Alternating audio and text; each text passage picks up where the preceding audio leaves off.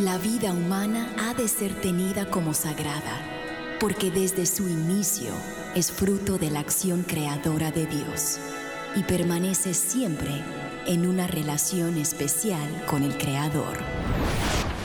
No hay nada que se compare con la defensa de la vida y hoy muchos necesitan de nuestra voz. Aquí comienza Defiende la Vida con Adolfo Castañeda.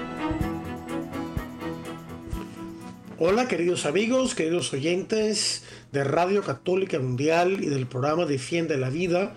Les habla Adolfo Castañeda de la organización Provida Vida Humana Internacional para darles la bienvenida a su programa Defiende la Vida.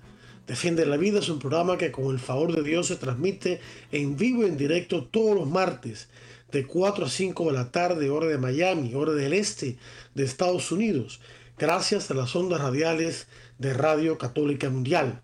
Y hoy martes 17 de agosto de 2021 estamos con todos ustedes para brindarles otro interesante programa acerca de la defensa de la vida humana y de la familia.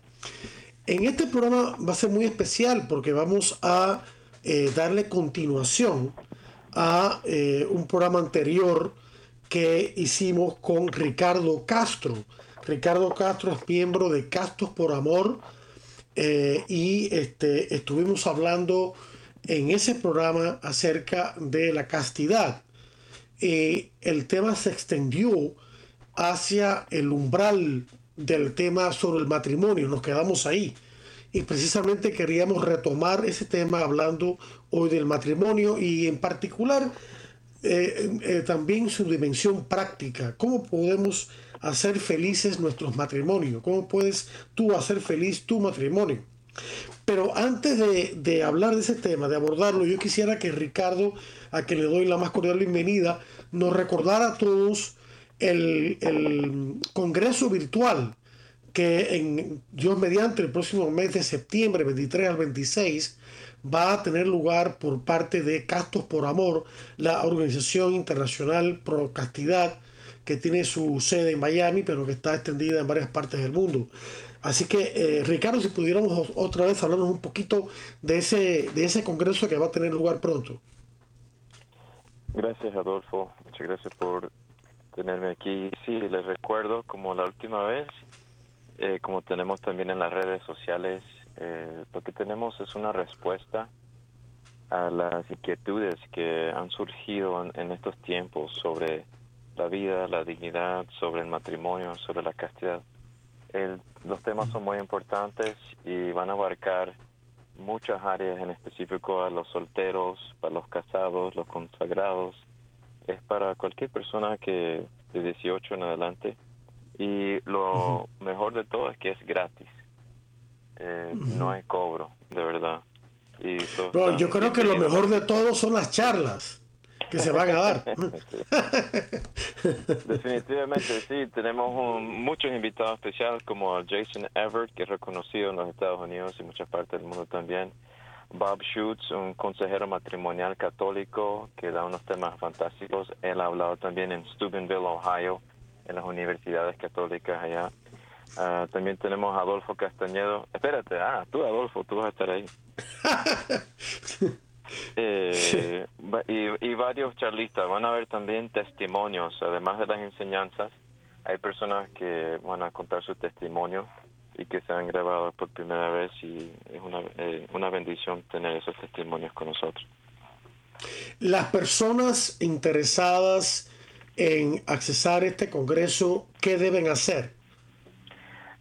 pueden ir a www.casosporamor.org y ahí pueden inscribirse. Hay un hay muchas opciones. Además de la opción de retiro, pueden ver información sobre quiénes somos nosotros como Castos por Amor, movimiento de, de castidad.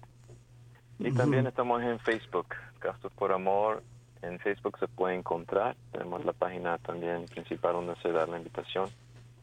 Y bueno, eh, creo que sería la manera más fácil en este momento. Claro, sí. vamos a repetir esa página www.castosporamor.org. Así es. Ah, ok, así mismo como suena Cactus por Amor, todo junto en, en minúscula.org. Yo creo que es fácil de recordar. En todo caso, voy a dar mi correo electrónico, que también es fácil, es más corto y también es fácil de recordar. Eh, incluso para los que quieran, se interesen en nuestro boletín electrónico semanal gratuito, que se envía por correo electrónico. Mi correo electrónico es el siguiente: adolfo arroba vidahumana.org. Adolfo arroba vidahumana.org .org de Vida Humana Internacional. Muy bien, entonces eh, eh, nos pidieron que abordáramos el tema del matrimonio, no solamente el asunto de la castidad del matrimonio, sino también del matrimonio en general, cómo, cómo podemos vivir eh, felizmente un matrimonio católico hoy en día. Y, quisiera cederte la palabra para comenzar a ti. Yo también voy a intercalar con otras, con otras intervenciones, ¿no? de mi parte, pero quisiera que, tú comenzaras hablando de este, de este tema eh, así, del corazón, de qué es lo que te dice el Señor que, quieres que compartas con nuestros oyentes. Bueno, sí, también soy, además de ser esposo, soy padre, soy consejero familiar, mm, y con la experiencia que tengo de matrimonio de 14 años, felizmente casado con mi esposa Angie. Eh, también puedo compartir las experiencias, obviamente, que encontramos en la oficina, ¿no? A veces son casos de crisis. Hay personas que uno dice, bueno, eh, ¿quién, ¿quién busca un consejero cuando todas las cosas van bien, verdad? Usualmente uno busca un consejero cuando las cosas están en crisis o, hay que mejorar algo. Entonces es mejor ser preventivo, mejor ser, eh, vamos a hacer, mirar y cuidar aquello que ya tenemos. Si estamos casados, cuidar nuestros cónyuges, cuidar nuestra relación. Entonces sí, hay unos puntos que, que tengo organizado con el punto del afecto, del tiempo de calidad, tiempo de diálogo, la confianza, y después terminamos con, con la base que sería una vida sacramental y la oración. Mm, qué bien, qué bien. Y a nivel práctico, eh, ¿qué, ¿qué enseñanza tienen ustedes eh, que puedan compartir con nuestros oyentes, sobre todo sacadas de la Biblia, además de la enseñanza de la iglesia. Me encanta la escritura del libro de, de Tobit se dice en español, ¿no? Una de las lecciones muy grandes que yo aprendí con mi esposa en un retiro, porque se repasa ese, ese, esa escritura mucho. Cuando ya Tobit y su esposa están juntos, y, antes de consumir su relación ellos se entregan totalmente al Señor y en esa oración encuentra la sanación y la salvación y es como decimos el clímax de, la historia, ¿no? Porque ellos todo lo que están buscando lo reciben como bendición y gracia de Dios en después de esa oración. Eso sí, eso es muy cierto, muy, es muy interesante. San Juan Pablo II en sus catequesis sobre la teología del cuerpo, y a propósito, Vida Humana Internacional tiene un taller completo sobre la teología del cuerpo de San Juan Pablo II, disponible para los que quieran recibirlo.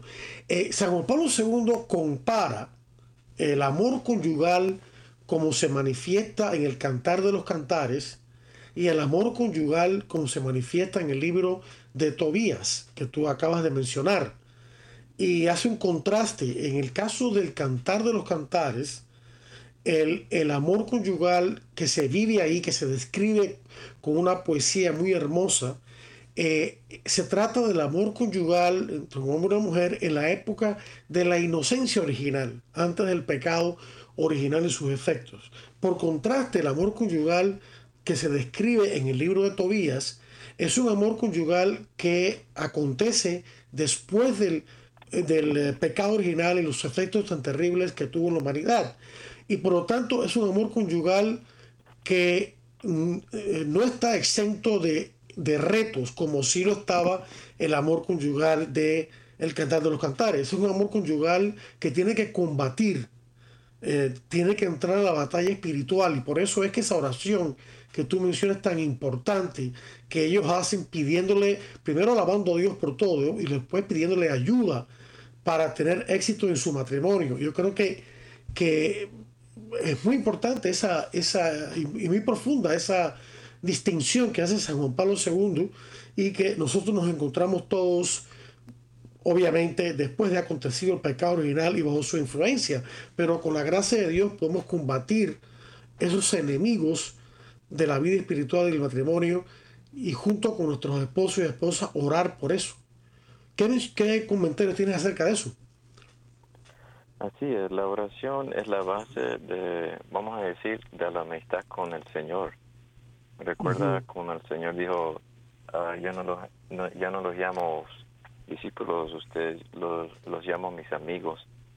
Y, y nos podemos recordar especialmente nuestra amistad con nuestros cónyuges. Eh, yo recuerdo con mucho cariño la amistad y el tiempo de amistad que tuve antes del noviazgo y antes de casarme con mi esposa Angie. Es una etapa muy importante y lo podemos comparar con la, la importancia de la amistad con Dios. Creo que la amistad con Dios viene primero para poder aprender las prioridades y poner el Señor primero, así como ha dicho, ¿verdad? En el libro de Tobías, poner el Señor primero. Entonces la amistad es una temporada muy importante que no termina con el noviazgo, no termina si el Señor llama ese noviazgo al matrimonio.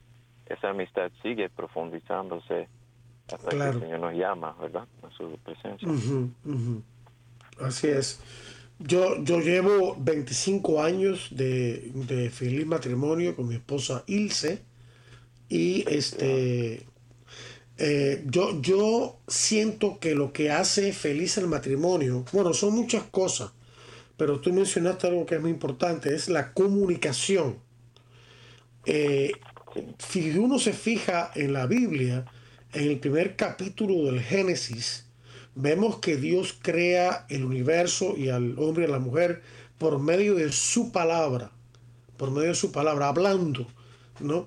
Vemos en el primer capítulo de San Juan si le hacemos un paralelo con el primer capítulo de Génesis, vemos que San Juan toma el tema del principio y dice que en el principio estaba la palabra y que la palabra era Dios y que todo se hizo a través de ella. O sea, reafirma la creación natural porque va a hablar de la palabra que es Cristo, que es la creación sobrenatural a través de la gracia. Entonces, tenemos que la comunicación, el diálogo, la palabra, eh, es importantísimo para Dios. Tan es así que su Hijo es la palabra de Él, ¿no? Y entonces, eso quiere decir que nosotros en los matrimonios tenemos que hablar, tenemos que comunicarnos, tenemos que hablarnos con caridad, con amabilidad, que es un fruto del Espíritu, eh, dándonos las gracias mutuamente pidiendo por favor mutuamente cuando necesitamos algo. Yo creo que esa es la clave. se empieza por una cosa tan sencilla como el habla, eh, el hablar amablemente, el pedir las cosas con amabilidad, eh, dando las gracias eh, por la comida, por, ah, por, cualquier servicio que nuestro cónyuge nos, preste. cuando vamos a la tienda le damos las gracias a la persona que está en la, en la caja, la cajera o el cajero. Le damos, y sin embargo, estamos pagando por eso que, estamos adquiriendo. Y acá nos hacen los servicios de gratis, Nuestra Señora, en la comida, la, la ropa, lo que sea. ¿Cómo no vamos a dar las gracias también? Yo creo que eso es clave, ¿no? Eh, ¿qué, ¿Qué dices tú acerca de eso? Un espíritu de agradecimiento es, es clave, tienes razón, Adolfo a veces cuando tengo parejas en la oficina, uh, una de las cosas que ha, vamos a decir, se ha dañado o que hay que reparar es el diálogo o el nivel del diálogo. Y hay que hacer un tiempo para el diálogo. A veces uno no piensa, bueno, eh, cuando éramos amigos y novios, uh, yo recuerdo, yo pasaba hasta las 2 a las 3 de la mañana, se me iba el tiempo hablando con, con Angie. Me encantaba hablar con ella. Eh, había encontrado una amiga eh, hablábamos de muchas cosas, de diferentes temas. Eh, tomamos tiempo para orar juntos también. la conversación no solamente era entre nosotros, era también con el Señor, ¿verdad? El tiempo de, de la calidad del diálogo es muy importante entre parejas. Uno piensa que no puede desaparecer, pero a veces es algo que puede convertirse tan rutinario que uno piensa, bueno, yo estoy trabajando, me voy de la mañana, llego a la tarde y a veces hay un saludo en la mañana, un saludo por la tarde, para las parejas que tienen hijos o tienen trabajo por la tarde, a veces hay un poco de tiempo de encontrarse y uno puede en, eh, el trabajo de día a día, porque hay que trabajar a veces, ¿verdad? Um, uno puede perder la importancia del diálogo, entonces hay que hacer tiempo para dialogar. A veces el nivel del diálogo es importante también, ¿no? Hay momentos que podemos hacer un intercambio. Este, bueno, ¿quién va a llevar al niño hoy? Yo lo llevo. ¿Quién lo va a recoger? Yo lo llevo, ¿verdad? El intercambio. Y ahí hay que comunicar cosas prácticas para resolver lo que hay que hacer día a día. Pero hay correcto, correcto. para el tú, que ¿cómo te sientes? ¿Cómo te fue el día? ¿Cómo estás? Y muy importante, en especial si no tuvimos esa práctica antes de entrar al matrimonio, es muy importante y esencial porque es una manera esencial. El diálogo es una manera de cuidar el corazón de nuestro cónyuge, porque es la manera que llegamos a la intimidad cómo te sientes, cómo estás, cómo te fue el día. Y es la manera que la persona se siente valorada, escuchada. Muy Hablar con mucho respeto en ese diálogo también. Yo, yo considero que una, de las, que una de las cosas prácticas en el hablar entre esposo y esposa que yo considero fácil de realizar y al mismo tiempo eh, que eh, edifica cantidad es dar las gracias. Yo, yo todos los días en la, en la, cena le doy las gracias a Ilse por la comida que ha preparado y que ha servido. Eh, por supuesto le doy las gracias a Dios, ¿no? El principal creador. Y trato de nunca quejarme. Si acaso hubiera algo muy caliente o algo nuevo. Que... Mira, Jesucristo pasó tanto por nosotros con que tantas, tantas eh, dificultades y contrariedades que no tiene ningún sentido el quejarse. ¿no? tenemos que apartar la, la, queja y dar las gracias, las gracias por ese esfuerzo, por ese amor que se puso en preparar y en servir esa comida. Y luego, por supuesto, ayudar, ayudar a recoger, a recoger las cosas. Y si acaso, que sé yo, mis medicinas se me quedaron en el counter de la cocina y ella está más cerca, de ahí, amor, por favor, si me puedes traer la, la medicina o el agua. Eh, si es que ella está más cerca de eso, pues no se para uno. Pero no simplemente tomar por sentado, decir, tráeme el agua, tráeme esto, sino no tomarlo nunca por sentado, siempre agradecerlo.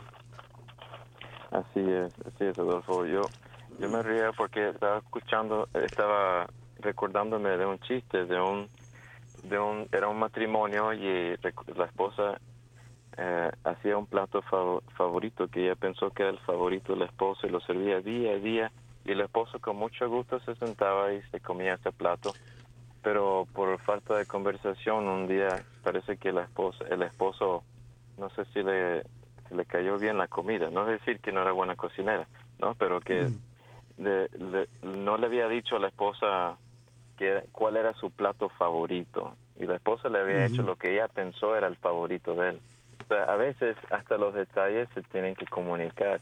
No, como cónyuges no nos podemos quedar callados. Es importante, hay maneras de decir las cosas que nos gustan y que no nos gustan.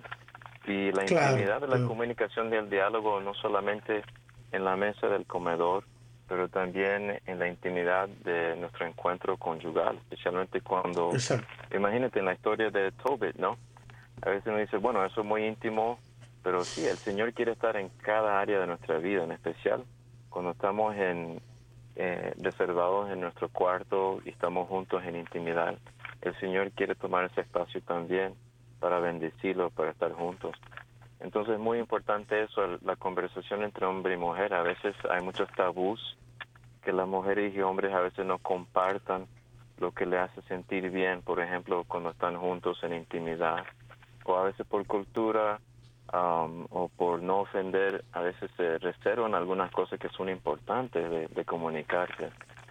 Eh, pero tienes toda la razón, Adolfo, así es. Eh, el agradecimiento, si uno tiene un espíritu de agradecimiento, eh, el, el, hablar se hace muy fácil. Las gracias, el, el buenos días. Por ejemplo, la costumbre en nuestra casa es en la mañana yo bendecir a mi esposa y ella bendecirme a mí antes de ir al trabajo. Entonces son las primeras palabras que decimos, además de agradecerle a Dios en la mañana con el diálogo, es bendecir. Y cuando hacemos un hábito de bendecir y un hábito de usar las palabras de bendición, Entonces eso se crea una atmósfera de bendición, de, palabras que apoyan, palabras que afirman. Nunca usar palabras que después de repente uno piensa, oh, hubieran oído eso porque ya causa el dolor en el corazón del cónyuge. Entonces cuesta más tiempo reparar que tomar un momento y pensar antes de decir lo que uno quiere decir. Eso es muy importante. Y en el caso que se haya fallado, no tener, eh, eh, ¿cómo se llama? El orgullo la, o la soberbia de no, de no querer pedir perdón, ¿no? Y también el otorgarlo y, ser explícito. Yo, yo te perdono, no te preocupes, todo está bien, o te pido perdón por tal cosa, no debía haber dicho tal cosa, o no debía haber hecho tal cosa, por favor, perdóname. Y la otra persona inmediatamente perdonar.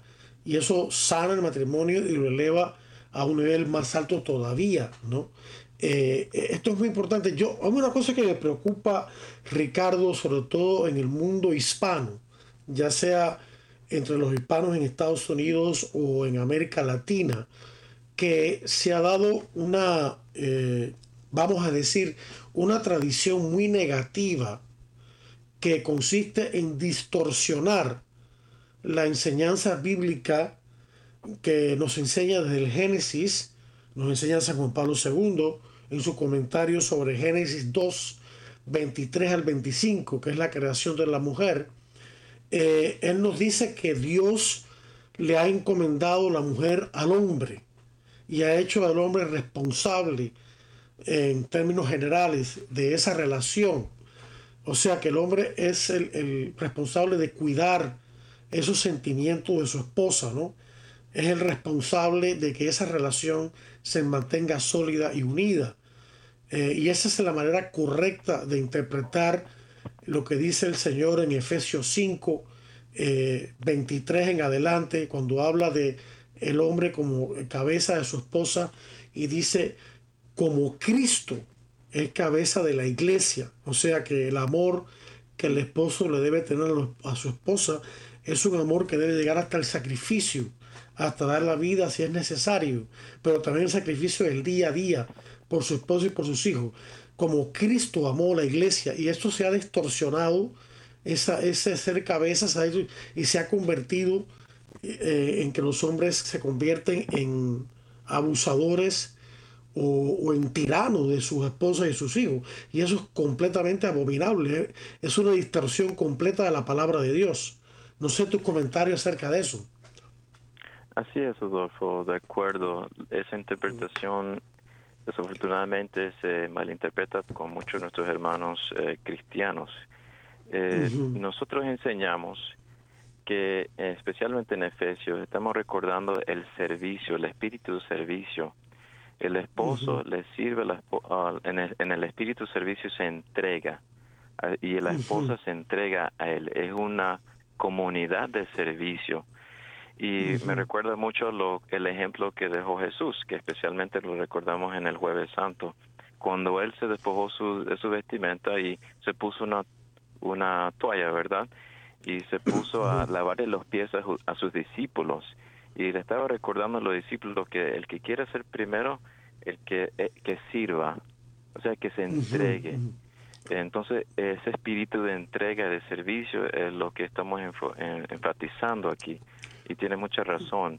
Um, las diferentes culturas nos expresamos de diferentes maneras. A veces hay pensamientos y filosofías que nos siguen tal vez de nuestros padres, antepasados, pero el Señor viene a darle la realidad del sentido del matrimonio, que el hombre sirve a su esposa y la mujer sirve a su esposo, es decir, se entregan totalmente, no, no, no reservan nada, pensar en el otro primero, y está en el mandamiento que el Señor nos deja, ¿verdad? Amar a Dios primero, amar a tu prójimo como si estuvieras amando a Dios, como si estuvieras amándote a ti mismo. Entonces, es un intercambio de servicio, de amor y de entrega, de pensar primero en el otro. Sí, sí. Es, curioso que eh, en ese pasaje de Efesios, eh, San Pablo recalca que el, que el, esposo debe amar siempre a su esposa, eh, es que la tentación del hombre es no amar a su esposa. Muchas tentaciones le vienen no solamente por parte de otras mujeres, sino del mismo trabajo, de la fatiga, del estrés, ¿verdad? Que nos puede este, predisponer a ser ásperos o a no ser tan eh, eh, considerados con nuestras esposas. Entonces ahí donde el esposo tiene que hacer un esfuerzo y como tú decías anteriormente, pensar y detenerse antes de hablar, ¿no? No solamente por lo que se va a decir, sino la forma en que se va a decir, ¿no? Y, eso es muy importante. Sí, sí. Sí, Adolfo, importante también. Cuando hablamos del diálogo, la comunicación, es, es un ejercicio. Esto es algo que a veces no viene tan fácil. También depende del estado de ánimo. A veces cuando tenemos uh, que cuidar niños o tal vez hay familias que, que tienen que trabajar o tal vez tienen que cuidar a sus padres, uno se puede se cansar durante el día, es muy normal, ¿no? Pero es importante cuidar el diálogo, es importante trabajarlo siempre. Entonces, la manera de hablar, no solamente sacar el tiempo importante para dialogar de las cosas que son importantes para cada uno, pero cómo uno habla, la expresión, el tono. Muy importante siempre estar calmado cuando vamos a entrar en conversación.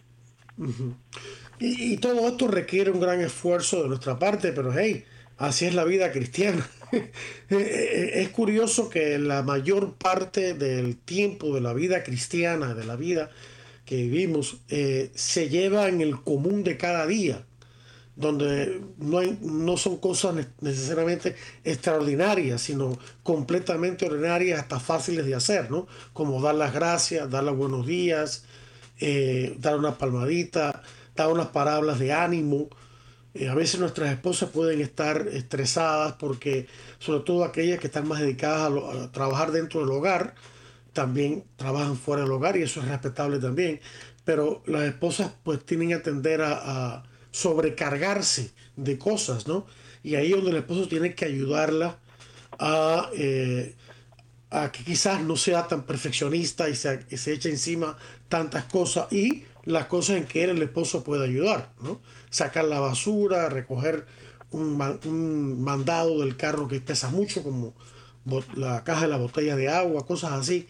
Y, y, a tratar de aliviarle a la esposa la carga que tiene y agradecerle y que se sienta contenta y bien con ella misma, que porque ella está sirviendo al Señor y lo está sirviendo a Él. Yo creo que eso es muy importante. Mira, ¿qué te parece? El, tiempo se va volando, nos estamos acercando ya al momento de hacer una pausa en la cual vamos a escuchar unos interesantes y muy importantes mensajes de Radio Católica Mundial. Así que no le cambie, queridos oyentes, que ya regresamos aquí en Defiende la Vida con mucho más. Estamos en Defiende la Vida. Enseguida regresamos. Defiende la Vida con Adolfo Castañeda continúa, luego de estos mensajes. Alabad al Señor todas las naciones, aclamadlo todos los pueblos.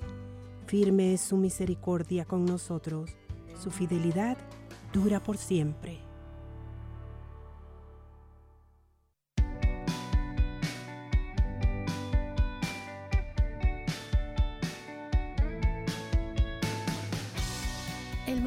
Castos por Amor en la Arquidiócesis de Miami te invita al Congreso Virtual Semper Fidelis es Christus, siempre fieles a Cristo, con charlistas internacionales, disponible en inglés y en español, gratis.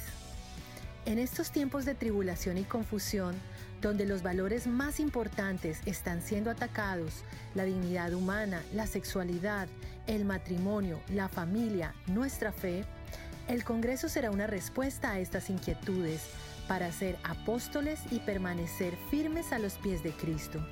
Aparta las fechas del jueves 23 al domingo 26 de septiembre. Ora, inscríbete, compártelo.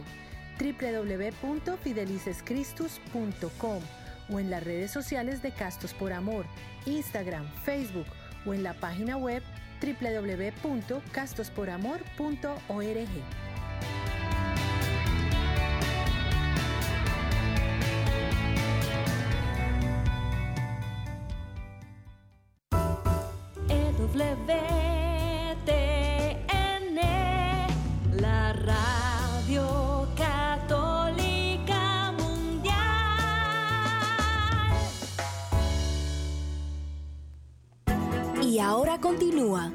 Defiende la Vida con Adolfo Castañeda. En vivo por Radio Católica Mundial. Defiende la Vida con Adolfo Castañeda. Continúa ahora. Bien, queridos amigos, bienvenidos de vuelta a su programa Defiende la Vida. Quien les habla, Adolfo Castañeda, es su anfitrión. Pertenezco a la organización Provida Vida Humana Internacional. y hoy, eh, martes 17 de agosto de 2021, estamos entrevistando a Ricardo Castro, o más bien estamos conversando con él acerca del matrimonio, de cómo hacer el matrimonio feliz. Pero antes de continuar eh, nuestra conversación con Ricardo, eh, vamos a dar los números telefónicos para aquellos de ustedes que quieran o puedan llamarnos durante esta segunda media hora con sus preguntas, sus inquietudes, sus testimonios, en fin, lo que quieran compartir acerca del tema que estamos abordando. Los números son los siguientes. Eh, para Puerto Rico y Estados Unidos la llamada es gratis por el número 1866 398 6377 1866 398 6377 y para el resto del mundo el número a llamar es el 205 271 2976 205 271 2976 Ricardo, yo quería eh, compartir también con nuestros oyentes una breve pero muy eh, llena de significado enseñanza de San Juan Pablo II en su teología del cuerpo acerca de qué es el amor, y en particular el amor conyugal, ¿no? Él, él lo define de una manera, de dos maneras muy interesantes. Él, él dice que amar a los demás es tratarlos siempre como fines en ellos mismos, por su propio bien, con gratuidad, no, no simplemente para sacarles beneficios o, y nunca tratarlos como meros objetos o instrumentos de uso o de placer egoísta, sino de tratarlos como fines en ellos mismos. Y dice eso porque el, en el Vaticano II eh, hay una frase muy bonita que dice que la persona humana es la única criatura terrestre que Dios ha amado por sí misma. O sea, Dios nos ama a cada uno de nosotros por nosotros mismos y no por razones egoístas. Y desea para nosotros lo mejor. Y lo mejor que Él desea para nosotros es Él mismo, su amor, su presencia. Y la otra manera en que San Juan Pablo II eh, en esta línea define el amor, ya un poco más bíblico, es diciendo que el amor consiste cuando yo me doy al otro para enriquecerlo con el don de mi propia persona y lo acojo como don de Dios. O sea, si nosotros nos viéramos los unos a los otros como dones de Dios, que Dios nos ha creado con un don, un don para los demás, para nosotros mismos y para Dios y para la creación. Si nos viéramos a nosotros mismos así, de esa manera, y viéramos a los demás, especialmente a nuestro cónyuge, como un don de Dios para nosotros, ¿cuánto cambiaría en nuestra manera de ser, en nuestra actitud, en nuestra manera de hablar? Tus comentarios al respecto. ¿Cuánto cambiaría si pudiéramos ver a Cristo en nuestros cónyuges, al Señor, que le estamos sirviendo a Dios a través de nuestros cónyuges y la responsabilidad de poder llevar a nuestros cónyuges al cielo, porque esa es la prioridad nuestra en el sacramento, Correcto. el sacramento de comunidad. Nosotros estamos llamados de llevar a nuestros cónyuges al cielo a, a querer el don más grande que está por encima de todo, que es Dios mismo. Pero yo encuentro que esta dinámica del don, como le llama San Juan Pablo II, también él habla de la libertad del don. Eh, la libertad del don va mucho con el tema que tú nos hablaste la vez pasada, la vez pasada sobre la castidad, porque San Juan Pablo II dice que para poder vivir la libertad del don, es decir, el ser libre interiormente de egoísmo, para poder donarnos a los demás. Esa es la libertad del don. Eso exige un autodominio. O sea, para la libertad cristiana se consigue con el autodominio, con el autocontrol. No, no es un control despótico, sino que es un control racional, por, por razones verdaderas, no por tabú ni nada de eso, por razones verdaderas, como es el amar a los demás como Dios nos manda, ¿no?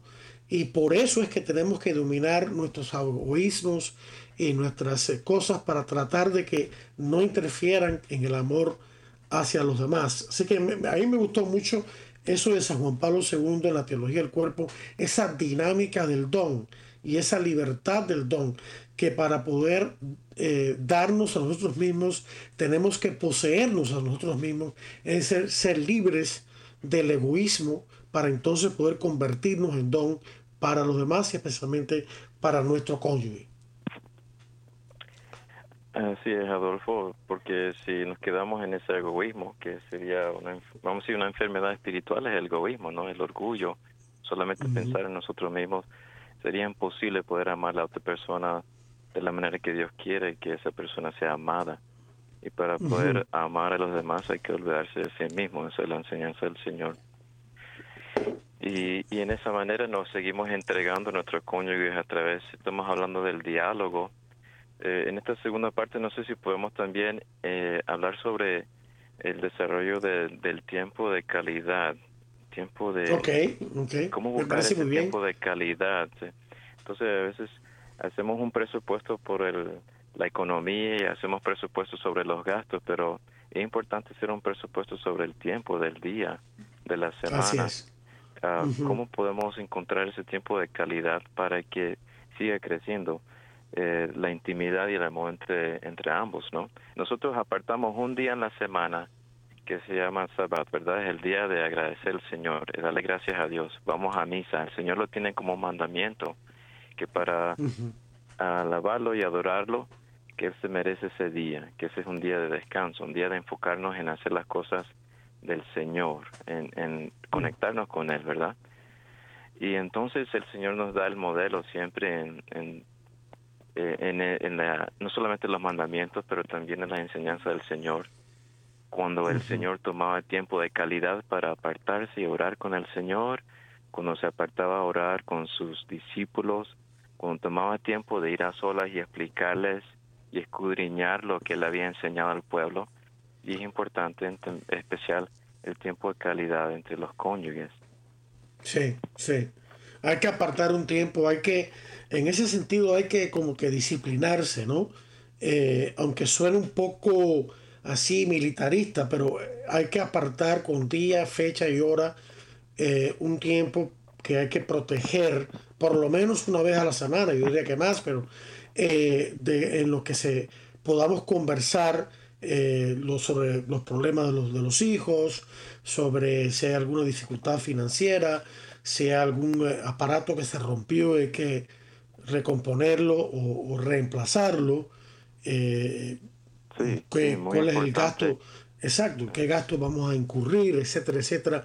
Y ponerse y tener confianza. Yo, yo por lo menos yo tengo confianza en mi esposa irse cuando hay algo que reemplazar en la casa, el otro día hubo que comprar una lavadora y, yo tengo confianza en, el, en, el, la, en, la, manera en que ella busca eh, con la guía del Señor el, el, mejor electrodoméstico dentro del presupuesto que tenemos nosotros. Pero aún así, que yo le tengo esa confianza plena en ella, ella lo conversa conmigo. Conversa conmigo, mira, ¿qué te parece esto? ¿Qué te parece aquello? Yo también le pido a ella su opinión, e incluso en temas de moral, que se supone que yo soy el que los domine. Yo, ¿y qué tú piensas de esto? Me gustaría ver, saber tu opinión. A lo mejor tú tienes un rayo de luz que darme sobre este asunto. Y eso a la otra persona la hace sentir bien, la edifica, ¿verdad? Y, y es la pura verdad, porque todos tenemos para darnos los unos a los otros, tanto en cosas prácticas como en cosas eh, más espirituales, ¿no? Pero ese apartar es muy importante.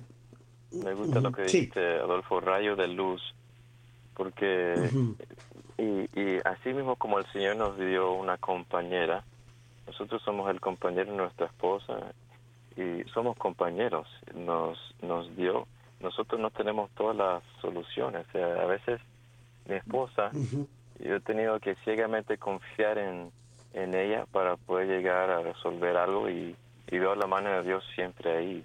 Hay momentos que ella necesita algo y tal vez confía en mi sabiduría para poder llevarlo.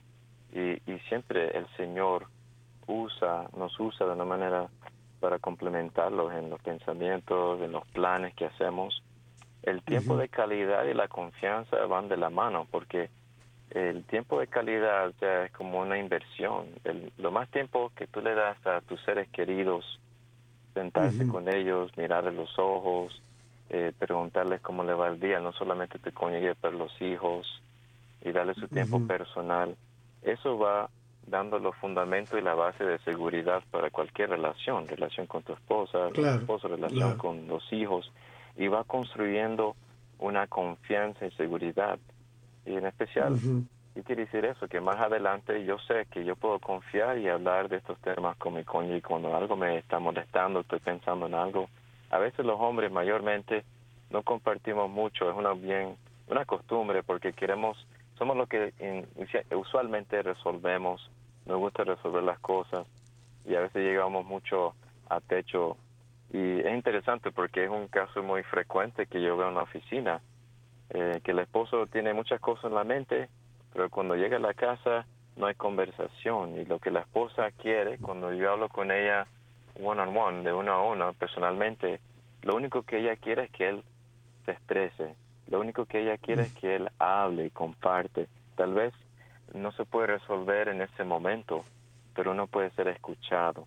Entonces es muy importante que, que yo escoja, si yo tengo un día largo, que yo vaya a hablar, además de orar y hablar con el Señor, voy a hablar con mi esposa. No tengo que buscar a nadie más para con quien conversar uh, algunos temas, ¿no? Entonces es importante ese tiempo de, de calidad para hacer tiempo de comunicación que va como una inversión y, mejorando y fortaleciendo la confianza entre en el matrimonio. Eh, hay una cosa que... Confiar ciegamente. Sí, sí, sí. yo, yo le tengo confianza plena a irse, incluyendo eh, cosas tan delicadas como son, el, por ejemplo, la manera de, de dirigir los gastos eh, cosas que hay que conseguir, además de la comida, pues como di el ejemplo de la lavadora, cosas así, pudiera dar eh, muchos ejemplos y, ella sabe que yo le tengo esa confianza en cómo ella maneja las finanzas y ya que yo tengo que eh, dedicarle muchas horas al trabajo, ¿no? Pero, pero al mismo tiempo no la dejo sola en eso, sino que entre los dos nos ponemos a conversar y a, discernir cuál es el mejor aparato para conseguir, eh, cómo se puede invertir este dinero mejor, si es una ropa para, para, nuestro hijo, o si es en otra cosa distinta de lo que necesite, cosas así. Y entonces se, se conversan sobre esas cosas prácticas y del día a día, pero que al mismo tiempo redundan en un crecimiento espiritual. Hay, hay una cosa que quisiera compartir con nuestros oyentes. Eh, antes que se acabara el programa, todavía falta, falta un poco, por supuesto, pero antes que se me olvide. Y es que nosotros los católicos, los matrimonios católicos, tenemos que tener una visión bien hermosa de nuestro matrimonio, como nos la da la escritura y nos la da la iglesia. La iglesia nos enseña a través de la escritura, o basándose en la escritura, que el matrimonio y la sexualidad humana tienen tres grandes valores que le son inherentes, que le son intrínsecos al hombre, a la mujer en su propia naturaleza, en su sexualidad y en el sacramento del matrimonio, que son las siguientes, dos naturales y una sobrenatural. Las dos naturales son que somos transmisores de nuevas vidas, la procreación, que es importante que nuestro matrimonio esté abierto a la vida. Y eso significa el rechazar los anticonceptivos, la esterilización y por supuesto el aborto, y si tenemos que espaciar los nacimientos de nuestros hijos por motivos serios, no egoístas, debemos recurrir solamente a los métodos naturales. El otro valor importante, por supuesto, es la unión conyugal, el amor conyugal, que ya hemos hablado bastante cómo hacerlo crecer. El tercer valor es sobrenatural y es el signo sacramental. Y esto es muy importante. ¿Qué significa eso? Significa, como nos enseña ese maravilloso capítulo 5 de la carta a los Efesios, capítulo 5, eh, capítulo 5 versículo del 21 al 33, 5 del 21 al 33 de los Efesios, que nos enseña básicamente que el signo sacramental es que la gracia especial del matrimonio, cada sacramento, tiene una gracia especial. La gracia especial del sacramento del matrimonio es que los esposos manifiesten, hagan presente la unión Cristo e iglesia. Que el esposo ame a su esposa como Cristo ama a su iglesia y que la esposa le devuelva ese amor al esposo como la iglesia debe devolvérselo a Cristo. Entonces, si nosotros nos damos cuenta que nuestros matrimonios han sido creados para comunicar a nosotros mismos, a la iglesia y al mundo, hacerle presente la unión Cristo-Iglesia, unión que es fecunda por el bautismo que trae hijos e hijas de Dios, entonces vamos a tener una concepción elevada, hermosa, sublime del matrimonio y entonces vamos a tomar en serio todas estas otras cosas prácticas que hemos hablado que sirven para fortalecer y solidificar nuestra unión y nuestro matrimonio. Tu comentario acerca de eso. De acuerdo, Adolfo, transmisores. es un regalo bien grande y una responsabilidad bien grande. Y me pongo a pensar en mis tres hijos. Tengo una hija y dos varones. Y cuando reflexiono sobre ellos, y recuerdo cuando tuve mi hija, íbamos a misa y la tenía en los brazos. Y tuve una experiencia interesante. Recuerdo cuando estaba en la, en la consagración y el sacerdote levantaba la hostia y, ahí hizo como un clic. El Señor Padre diciendo, este es mi hijo, este es mi hijo. O sea que el Señor desde el principio tiene eh, la idea de comunidad tan importante, la idea de familia y que está tan injertado en nosotros ese deseo del Señor de querer hacernos personas que no somos solitarias, que somos personas de comunidad, somos personas de familia y que somos responsables con Él en generar nuevas familias y seguir las familias del mundo. Eh, eso es muy importante porque, eh, como todos sabemos, eh, el hombre y la mujer han sido creados a imagen de Dios, pero nuestro Dios no es un Dios solitario, nuestro Dios es un Dios comunidad, es un solo Dios, una sola sustancia o naturaleza divina, pero en esa eh, divinidad hay tres personas y cada uno es Dios completamente. Pero esas tres personas están dándose amor eternamente y nosotros como familia debemos ser un reflejo de la Santísima Trinidad, lo que los teólogos llaman un ícono, una imagen de la Santísima, y el catecismo lo llama así, de la, la familia debe ser imagen de la Santísima Trinidad y por eso se llama iglesia doméstica, ¿no? Eh, nosotros los padres de familia somos los primeros catequistas de nuestros hijos, los primeros directores espirituales o pastorales de nuestros hijos, ¿verdad?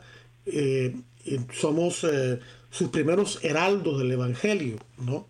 Y no, no podemos relegar toda la instrucción religiosa solamente en la catequesis, aunque eso vale, sino también debemos completarla eh, nosotros y así, así nos enseña el catecismo la iglesia.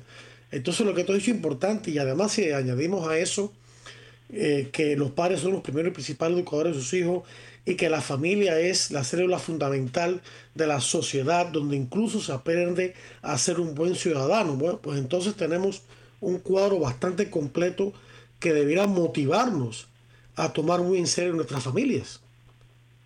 Así es, y las bases fundamentales de poder crear un matrimonio sólido, sacramental, que pueda agradecer al Señor, no empieza el día que te casas, eso empieza más antes, eh, en tu noviazgo, la manera que tú lo llevas, lo trabajas, en tu amistad con la persona que tú quieres elegir, si es el que el Señor ha elegido para ti, son tiempos y fases muy importantes para solidificar cuando el hombre y la mujer deciden tomar un paso después de una amistad, después de un noviazgo serio y, ir adelante si el Señor bendice esa relación, porque es un inicio de, muchas generaciones, es el inicio de, cuando te pones a pensar, los efectos, la manera en que tú vives tu matrimonio no son solamente consecuentes con tu vida, son consecuentes en la vida de tus hijos y de los hijos de tus hijos.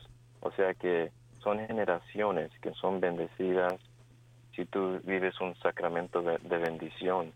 Y del, del, otro modo también, si uno vive un matrimonio y no lo, no lo lleva seriamente, responsablemente, o no lo cuida, puede dañar varias generaciones.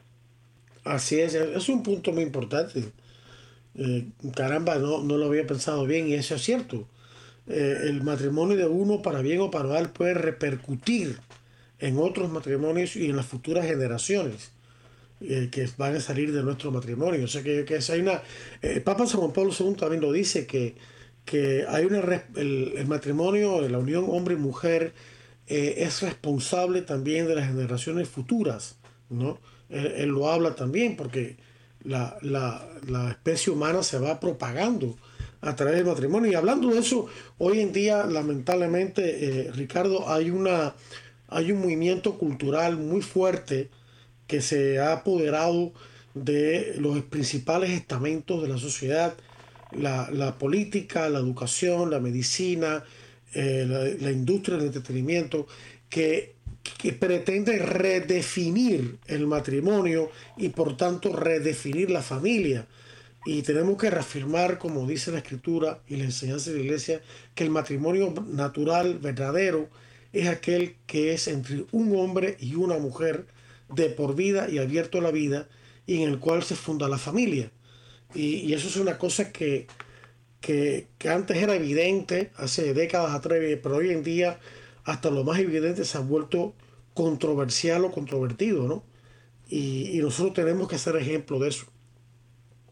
Así es, así como el signo sobrenatural, que somos el, un sacramento, o sea, nosotros como matrimonios tenemos también el, la gracia y el don y la responsabilidad que nuestro matrimonio es Dios visible en la tierra, que la relación que tú llevas con tu cónyuge, eh, hay otros mirándote, hay otros admirándote, eh, tus hijos, no solamente tus hijos, no solamente tu familia, tu comunidad. Es una responsabilidad bien grande y, es algo importante ver que el Señor elevó ese estado de hombre y mujer a un sacramento, uno de los siete, porque somos visibles lo que de Dios invisible. Entonces, somos, deberíamos ser ejemplos. Entonces, hay que trabajar siempre, ¿no? Yo creo que sí, Brady. Tú decías algo importantísimo y lo quiero mencionar antes que se acabe el programa, y es que tú, tú decías que el matrimonio, eh, las buenas bases del matrimonio comienzan no el día que te casas, sino antes, a través de tu noviazgo. Que un noviazgo llevado bien, un noviazgo casto, que la iglesia insiste en eso, porque hay mucho la, idea equivocada que es del mundo, de que, de que no es necesaria la castidad eh, eh, antes del matrimonio, que al contrario, ¿no? Pero eso sería decir que el amor es puesto a prueba eh, antes de recibir la bendición de Dios como sacramento. Entonces tenemos que apartarnos, queridos hermanos, de esas ideas equivocadas de que, que aprueban las relaciones sexuales antes del matrimonio con la pretendida razón, que es falsa, de que de esa manera se van a comprar más. Eso, eso no es verdad. El, el Señor no enseña eso sino que nos enseña a guardar castidad y continencia ah, y que precisamente uno de los peores enemigos del matrimonio es la falta de castidad, ¿no? Eh, de manera que, eso que tú mencionaste es de gran importancia.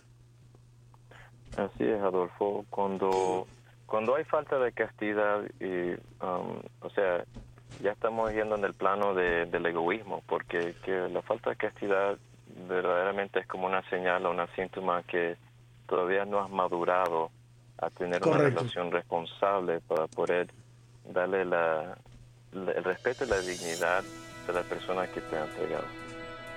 Muchísimas gracias Ricardo Castro de Castos por Amor, castosporamor.org para el mm, congreso de ellos en septiembre. Eh, Gracias por la, atención prestada y les pido que Dios los bendiga a todos y los espero la próxima semana para otro interesante programa de Defiende la Vida. Hasta entonces.